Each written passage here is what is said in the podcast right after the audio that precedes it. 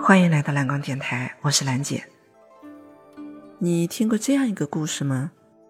说有人在鱼池里养了十一条鱼，忽然有一天，他发现啊，里边有一条黑色的鱼肚子翻起来了，不能愉快的游来游去了。怎么办？他呀就抓了一把药给撒下去了，那条黑鱼慢慢好起来了。又过了一段时间啊。一只红色的鱼也翻肚子了，咋办？是继续撒药呢，还是直接抓起来扔出去？哎，你说啊，当初为了那条黑鱼给鱼池里撒药的时候，其他的十条鱼是会受益呢，还是会倒霉啊？这到底该不该撒药呢？如果有三个办法给你选择，看你会选择哪个？第一个办法就是往鱼池里撒药。第二个办法是把那条有病的鱼抓出来扔掉。第三个办法呢，就是把鱼池里的鱼啊全都换掉，换一批新的鱼。这三个办法你会选哪一个呀？在我看来呀，这些都不能从根本上解决问题。最根本的是要考虑水质问题，因为鱼儿是离不开水的呀。鱼养的好不好是由水质决定的。保证水的品质是最根本的解决办法，你说对不对啊？哎，我刚才说鱼池里有多少条鱼来着？十一条是吧？其实我们每个人的身体里啊，就是养了十一条大鱼。你看五脏六腑不正好是十一个脏器吗？黑色的鱼叫肾脏，红色的鱼叫心脏，白色的叫肺脏，黄色的叫脾脏，绿色的。叫肝脏。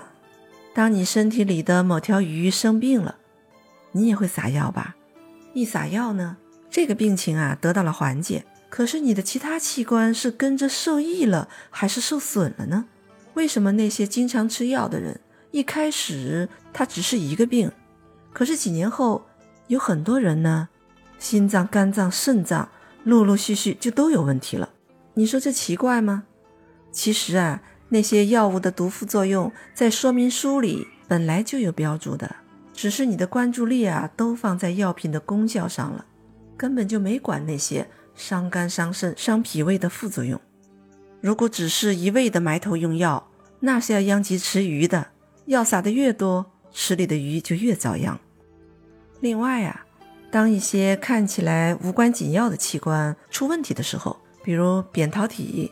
胆囊、子宫、阑尾这些小鱼一旦出状况，很多人就采取了最干脆、最痛快的做法：切除、扔掉，还说这个东西啊本来也没啥用，还不如来个痛快，省得他们以后又来捣乱。你不觉得这太简单粗暴了吗？我相信老天给我们的任何一个器官，肯定不是摆设，它一定是有用的。既然鱼养的好不好是由水的质量决定的。那么，保证水的质量就显得至关重要了。那么，我们的五脏六腑健不健康，由什么来决定啊？当然也是水呀。主要是指什么呢？是我们身体中以血液为代表的内环境。你看，医院里这么多的化验项目，为什么都抽血化验呢？要检查肝功能，胳膊抽血；检查肾功能，也是胳膊抽血。检查甲状腺功能还是胳膊抽血？医生要诊断的不是肝肾的功能吗？为什么要抽血呢？这抽血呢，怎么又都是从胳膊上抽啊？肝脏、肾脏不是长在腰上、肚子上吗？为什么不去那些地方抽呢？其实啊，医生就是通过检查血液的各种指标来诊断各种脏器的功能。比如说，我们都熟悉的红血球、白血球。尿酸、肌酐、转氨酶、尿蛋白、血糖、胆固醇，你发现没？这些指标全是血液的，这就是你血液的营养和垃圾的分类。当酸性物质多，叫尿酸高；糖类物质多，叫血糖高；脂类物质多呢，叫血脂高。医生给我们做体检的时候啊，查的就是血液，各种数据都很精确。这就是医生说的。身体指标啊，血液的状况最能反映我们身体内环境的状况。这回你该明白为什么要给你抽血了吧？我们身体的每一个脏器、每一个细胞都要靠血液来滋养，就好像鱼儿离不开水一样。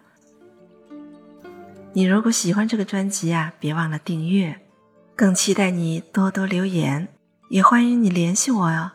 蓝光全拼幺七八。